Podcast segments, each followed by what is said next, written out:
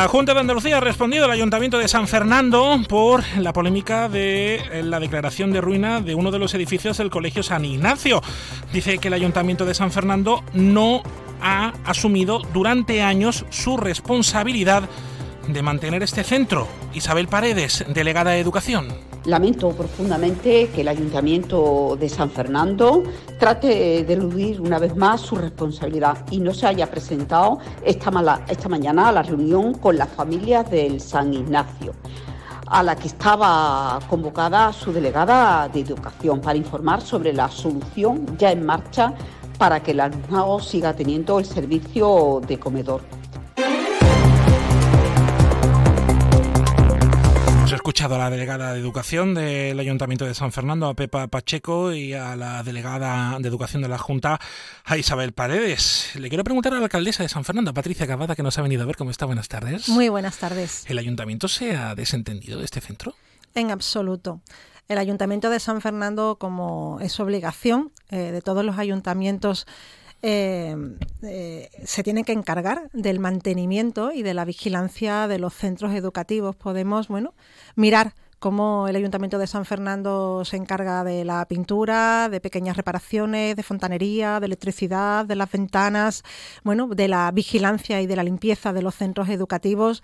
Y lo que parece no, no entender la delegada, y en este caso hago extensivo a la Consejería de Educación de la Junta de Andalucía, que lo que ocurre en San Fernando en concreto en relación con el Colegio San Ignacio, no es un hecho aislado, ni mucho menos.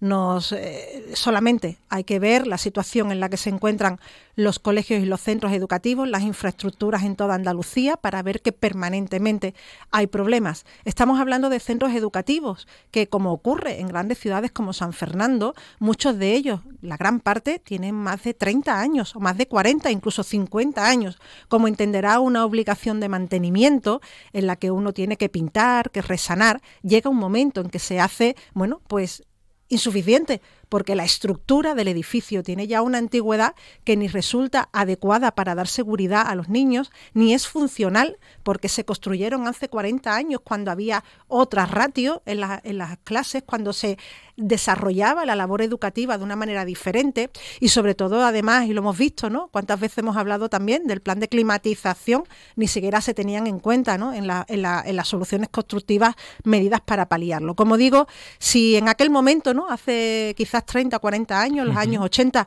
pues la Junta de Andalucía tuvo a bien hacer un plan de infraestructuras educativas y gran parte de los centros educativos que tenemos son fruto de esa inversión en este momento en el que estamos hablando de fondos europeos, en el que estamos hablando de actuar con soluciones constructivas sostenibles, en el que estamos hablando y nos regamos las vestiduras, hablando también de la educación de calidad pública, es el momento y no me cansaré de reiterar de que se verdaderamente se desarrolle un plan por parte de quien es competente de la educación en la comunidad autónoma de desarrollar ese plan de infraestructura. Tenemos los mejores docentes en el peor contenedor posible. Y eso tenemos que solventarlo porque es precisamente la manera de invertir y de apostar por la educación pública. Eso le quería preguntar porque mm, una declaración de ruina, una ruina no es de 8 años ni de 12.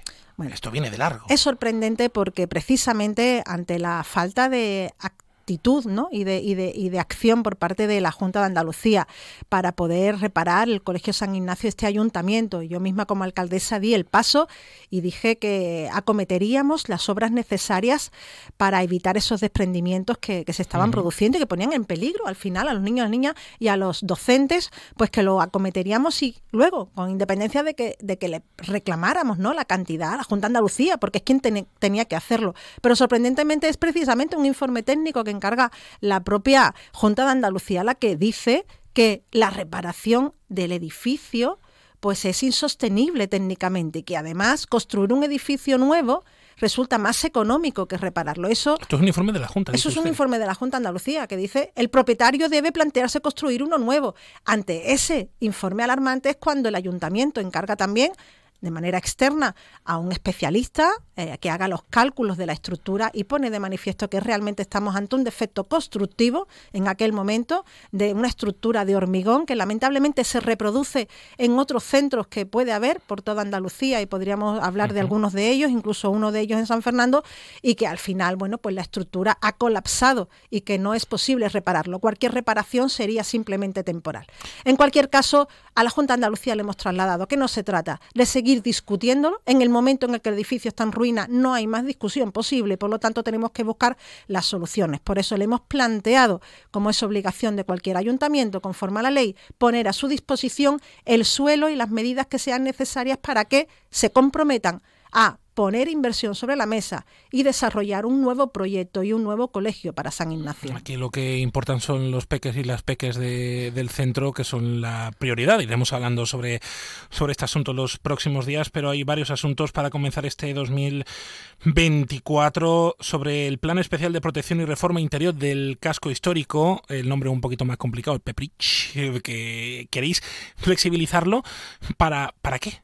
Bueno, hace 10 años que se puso, eh, que entró en vigor ¿no? ese plan especial que regulaba pues nuestro conjunto histórico. Ha sido un plan que ha servido para proteger la identidad, ¿no? que además en San Fernando es singular, ¿no? ese patrimonio que tenemos inmobiliario y patrimonial ¿no? en todo el conjunto. Y ahora, pues, después de 10 años, bueno, pues tramitando, que nos ha permitido también desde lo municipal asumir nuestras competencias a la hora de autorizar las obras de rehabilitación, licencias, etcétera, bueno, pues darnos cuenta de que podemos actuar para flexibilizarlo y desde el punto de vista social, de impulso de la rehabilitación, de la, bueno, de la inversión que pueda desarrollarse también en la ciudad, es positivo.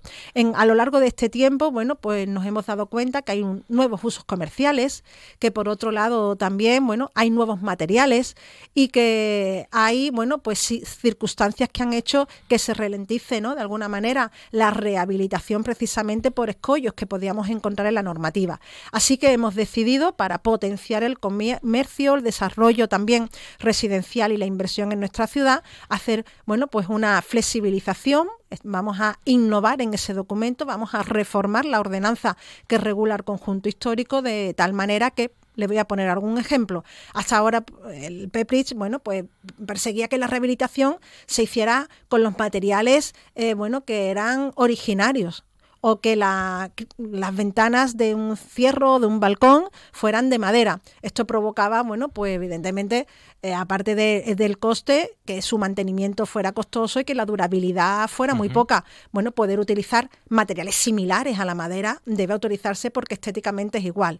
El uso de los patios también, cuando estamos hablando de actividades comerciales, iluminación en terrazas con determinadas condiciones, la ampliación de la edificabilidad para potenciar el uso residencial también en el centro, que eso es, bueno, potenciar y dinamizarlo. Todos esos factores vamos a tenerlos en cuenta. Queremos también, una vez analizado que es fruto de de la reflexión y del análisis de todas las autorizaciones que hemos hecho durante este año, pues sentarnos también con, el tejido económico para tratarlos con ellos y tener el mejor documento posible. Bueno, esto es importante sobre todo para el desarrollo económico de, la ciudad y esto también tiene que ir de la mano de la Junta porque el centro de San Fernando está declarado como está protegido. Bueno, evidentemente la tramitación de, un documento de, de, planeamiento en este caso y de ordenación del conjunto histórico evidentemente lleva pues una tramitación en la que ya estamos inmersos en la contratación de la evaluación ambiental estratégica, que es un documento necesario. A partir de ahí, bueno, pues la tramitación que evidentemente pasa por, eh, bueno, pues la consulta a la Junta de Andalucía, que también tendrá, bueno, que opinar e informar en relación con la propuesta que desde el Ayuntamiento de San Fernando, desde la ciudad de San Fernando, como digo, de una manera participada con el tejido económico y social, vamos a plantear. Bueno, hay una cosa muy bonita, el Cine Alameda va a tener una segunda vida. Bueno, absolutamente. Si hay un edificio que identifica y que siente la ciudadanía, ¿no? que ha formado parte de su historia, de su relato de vida y de la historia de la ciudad, es el cine Alameda de San Fernando y este ayuntamiento y yo como alcaldesa me comprometí antes de las elecciones a que adquiriríamos ese inmueble para para que formara parte, siguiera formando parte, ¿no? Y fuera propio de la, de, la ciudadanía de San Fernando y sobre todo que queríamos, bueno, pues conseguir tener un auditorio cerrado eh, que tuviera pues mucha más capacidad de lo que nos ofrece a día de hoy eh, el auditorio que tenemos en este caso, que es el Teatro de las Cortes o el Centro de Congreso. En seis meses de mandato hemos conseguido cerrar ese acuerdo, formalizar y escriturar la titularidad de ese edificio singular que identifica por su fachada, bueno, pues a nuestra ciudad, que nos va a permitir duplicar la capacidad que tenemos de, eh, bueno, de, asistentes a cualquier eh, mm, acción cultural que desarrollemos en la ciudad y sobre todo que nos va a permitir seguir ampliando ese proyecto del meridiano cultural que desde el Museo de Camarón, pasando por el Castillo San Romualdo, al Teatro de las Cortes, pasando por el futuro planetario que vamos a construir y todo el Ayuntamiento y la Plaza del Rey, pues también va a incorporar dinamización en ese eje, porque como bien sabe, y bueno, y hemos reiterado, para nosotros la dinamización cultural del centro es una herramienta fundamental de la generación económica y de empleo. Era necesario que en San Fernando pasaran cosas sí o sí. Bueno, eh, lo he dicho muchas veces, ¿no? Cuando yo llegué a la alcaldía hace ya nueve años, en San Fernando pues eso, no ocurrían cosas, ¿no? Era una ciudad en la que, bueno, todo el mundo identificaba como una ciudad en la que dormía mucha gente que trabajaba en Cádiz, en la que no se señalaba por políticas eh, de ningún tipo. Bueno, y hoy San Fernando es una ciudad que es referente en sostenibilidad, somos una ciudad que es reconocida y vamos, damos muestras de ello, ¿no? Participando en todo tipo de foros, congresos, eventos y redes de sostenibilidad, comprometidos con la lucha contra el cambio climático. Una ciudad a la que miran otros cuando desarrollamos eventos ¿no? como herramienta de dinamización, una ciudad que es ejemplo en la inversión que hacemos por el número de habitantes, a pesar, a pesar de ser la ciudad que tiene unos menores ingresos por habitante, somos las que más invertimos, y una ciudad que al final se ha convertido ¿no? Eh, en una referencia en muchos elementos, no solamente en nuestro entorno, sino más allá. Yo sé, en unos días hablaremos de presupuestos y hablaremos de, de cuentas, pero me gustaría cerrar este tiempo de entrevista eh, estamos hablando de sequía, la situación es realmente preocupante. Eh, no sé si ha podido ya hablar con, el alcalde de Cádiz, con Bruno García, sobre ese proyecto que habéis solicitado la Junta de una instalación que además gestionáis el Ayuntamiento de San Fernando y el Ayuntamiento de Cádiz, la depuradora para el uso del agua terciaria, el uso terciario del agua. Siete millones de euros, creo que se le ha pedido a la Junta. Estamos en un momento de emergencia climática eh, verdaderamente preocupante. ¿no? Y en ese sentido, creo que actuar de manera responsable por parte de los ayuntamientos y mostrar todo tipo de colaboración, por supuesto, y así lo trasladé ¿no? a la Junta de Andalucía, tiene que ser una prioridad. Y aquí es una cuestión de todos, ¿no? Eh, no solamente de las administraciones, sino también de ser capaces de trasladar a la ciudadanía la importancia de que todos actuemos para ahorrar un recurso fundamental como es el agua. En San Fernando, pues teníamos claro, ¿no? y ya en la primera reunión que tuve con el Ayuntamiento de Cádiz, nos marcamos como prioridad la reutilización del agua que depuramos en nuestra estación depuradora, que es todo un ejemplo, una estación depuradora en pleno parque natural, que bueno, es reconocida incluso en el ámbito del ecologismo por el buen tratamiento y uso que se hace en ese espacio y nos lo marcamos. A partir de ahí, bueno, pues sabemos que pocos eh, municipios pueden plantear a la Junta de Andalucía la inmediatez que ofrece San Fernando y Cádiz para poder reutilizar agua depurada que hoy se vierte al mar y que en una situación de emergencia climática no nos podemos permitir. En ese sentido, tenemos los proyectos elaborados. El primer paso era poder hacer eh, poner la instalación para el tratamiento de ese agua depuradora que pueda ser reutilizada en nuestros municipios para el baldeo, para el riego y para otros usos que podamos estudiar. Y en ese sentido, pues ante las nuevas medidas que ha adoptado la Junta de Andalucía y ha anunciado inversiones importantes, fue cuando hemos trasladado precisamente que es importante para ambos municipios y para la propia Andalucía y sobre todo cuando estamos hablando de un retorno importante, 230.000 habitantes aproximadamente entre ambas ciudades, que bueno, que entre esas inversiones que se tiene planteado poner en marcha, que no se olviden o que pongan la prioridad, como lo hemos puesto los ayuntamientos de Cádiz y San Fernando, en poder precisamente desarrollar ese proyecto. Confío en que pueda ser así. Entiendo que en el día de ayer el alcalde de Cádiz también lo trasladó a la consejera que estuvo aquí presente y confío en que trabajemos para poder hacerlo realidad y que pronto San Fernando y Cádiz puedan en lugar de desperdiciar ese agua, retornarla para el riego y el baldeo. Será un paso importante y esperemos que sea pronto.